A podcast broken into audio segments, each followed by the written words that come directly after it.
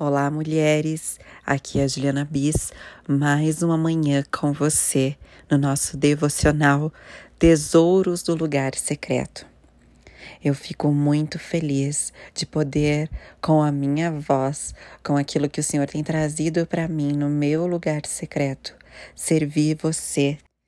Durante toda essa semana, vimos como podemos agir quando ouvimos um não de Deus. Ah, podemos ser maduras ou imaturas. Podemos dar o nosso melhor pela obra ou não. E ainda assim, a nossa essência, quando ouvimos um não, fala mais alto. Tudo que podemos dizer não se compara com aquilo que falamos, não é mesmo? Precisamos construir em nossos corações que ter Deus do nosso lado é o que realmente importa, não aquilo que ele pode nos dar. Um dia eu li um livro que dizia assim: que nós, filhos de Deus, precisamos buscar a face do nosso Pai e não as suas mãos. E é assim que, como pais, né, nós que somos mães, também queremos dos nossos filhos que eles não queiram só aquilo que possamos dar para eles, mas que eles queiram a nossa presença em sua vida. Não sei se você já passou por isso, mas eu já. Quando você chega em casa com um presente, o filho vem, abraça, beija. Atitudes que pode ser que durante o dia ele não tenha sempre, não é mesmo? Pois é, estar alicerçada em Deus é manter nele e somente nele o nosso coração, sem importar se vamos ouvir sim ou não eu quero ler um pouquinho da palavra de Deus com você. Vamos continuar em 1 Crônicas 29. Hoje vamos ler do 10 ao 19.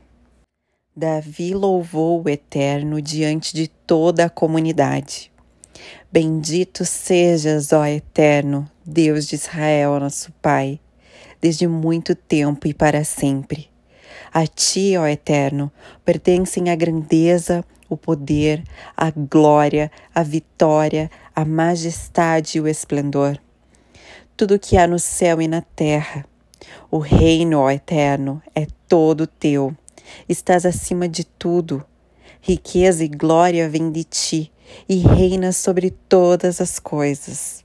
Na palma das tuas mãos estão a força e o poder para engrandecer e fortalecer todos. Aqui estamos, ó nosso Deus, para te agradecer e para louvar teu precioso nome. Mas quem sou eu e quem é o meu povo para que tenhamos a ousadia de dar alguma coisa a ti? Tudo vem de ti. Estamos apenas devolvendo o que tu mesmo nos deste generosamente. Diante de ti, somos estrangeiros, peregrinos como nossos antepassados. Nossa vida é como uma sombra insignificante. Ó Eterno, nosso Deus, toda essa abundância de material para a construção de uma casa, para adorar ao teu nome, vem de ti mesmo. Tudo veio de ti. Eu sei, ó Deus, que não te impressionas com o exterior. O que desejas é sinceridade. Por isso, contribuí de coração, honesta e voluntariamente. E me alegro ao ver todo o povo fazendo o mesmo, contribuindo espontaneamente. Ó Eterno, Deus de nossos antepassados, Abraão, Isaque e Israel, mantém esse espírito voluntário para sempre neste povo.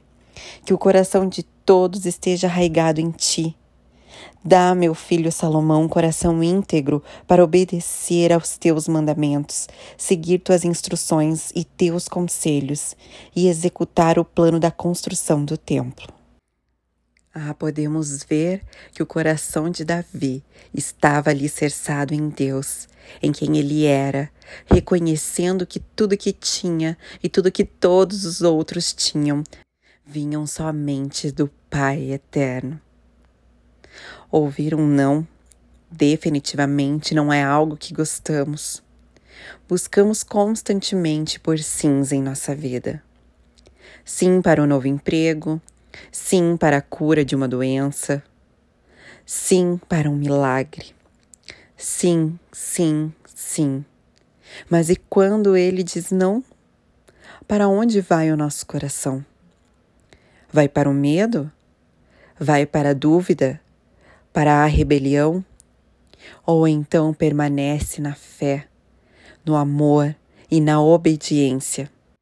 Eu sei, minha amada, os nãos de Deus muitas vezes nos machucam, pois vão contrários aos nossos desejos mais profundos.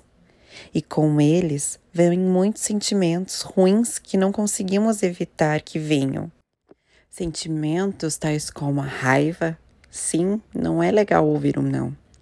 A tristeza, o medo, a dúvida, até mesmo a comparação de ver tanta gente recebendo um sim ou ouvindo um sim de Deus e ele para nós chega e diz não.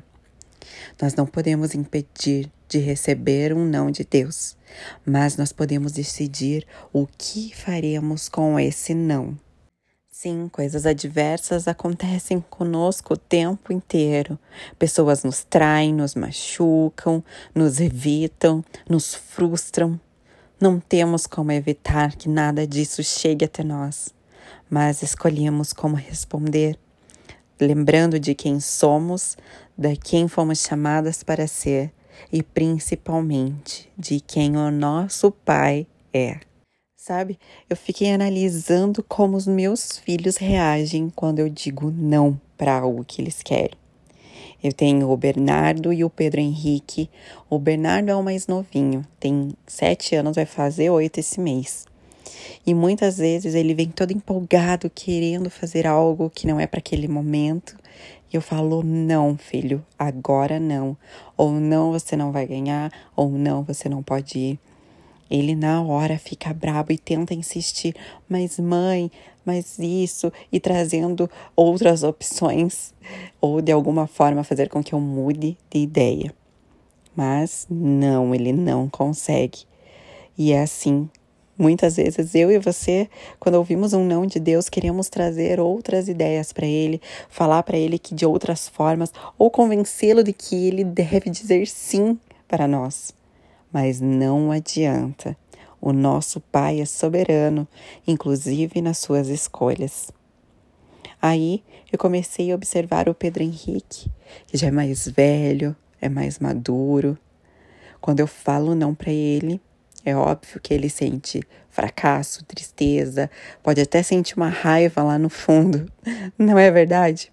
Mas ele acata porque ele é mais maduro, ele já me conhece, ele sabe a minha essência, ele sabe que mesmo que doa nele ouvir o não, é pro bem dele. Então ele acata e não retruca, não responde e faz o que eu instruí. Eu não sei se com você é assim, mas Deus usa o meu dia a dia, as minhas situações para falar comigo. E a atitude do Pedro hoje é a mais correta, perante muitas vezes a atitude do Bernardo. Mas é porque o Bernardo ainda não entendeu que ele não pode impedir o meu não, mas que ele tem que aprender a decidir o que fazer com o meu não. O Pedro, mais maduro, já entendeu. E assim também somos nós. E sabe, acatar, decidir, se submeter à vontade de Deus foi o que Davi fez. Ele sabia que não poderia mudar a decisão do pai, nós nunca podemos. Mas ele decidiu se submeter à vontade de Deus e escolheu dar o seu melhor a ele, mesmo com sentimentos vindo, como tristeza. Afinal, ele teve a ideia de construir o templo, não foi? Mesmo sendo designado Salomão. Ou a dúvida: será que Salomão ia conseguir fazer com tanta excelência? E sabe por que Davi conseguiu agir assim? Precisamos pegar isso, que é uma chave muito poderosa. Pois ele conhecia Deus, sabia quem Deus era, então logo ele sabia quem ele era. Por sua intimidade com o Abba, sabia que para ele o que importa é o nosso interior e não o nosso exterior. Deus se preocupa mais com o coração do que com aquilo que possamos fazer. E Davi sabia disso muito bem.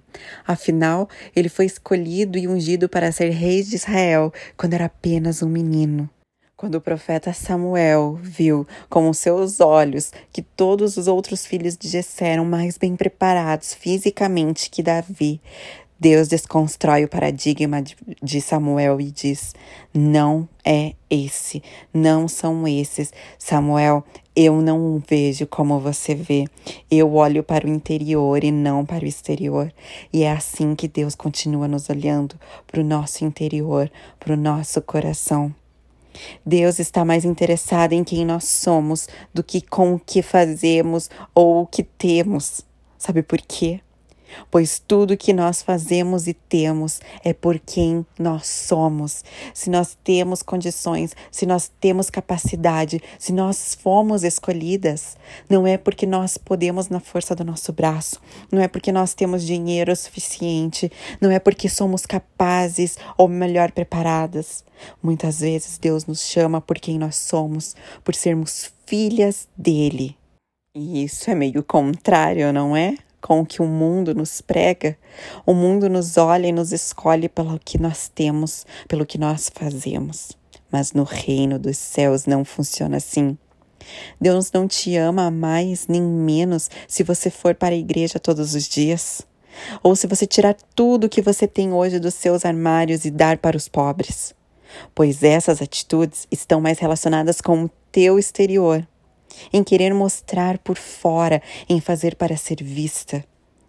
Mas ele se alegra em querermos estar inteiramente com ele, de corpo, alma e espírito, em sermos generosas, em sermos bondosas e amorosas com as pessoas à nossa volta. Pois é assim que quem somos refletirá naquilo que fazemos. Por eu ser amada por ele, eu amo. Por nós sermos filhas dele, temos acesso aos recursos do nosso Pai. É assim que funciona no reino. Ele não se impressiona com o nosso exterior, com o que temos ou fazemos. O que ele deseja é que nós sejamos, que sejamos filhas, que sejamos amor, que sejamos generosas, que sejamos humildes, que sejamos alegria, que sejamos a cada dia mais parecidas com Jesus. Se eu te perguntar hoje quem você é, o que você me responderia?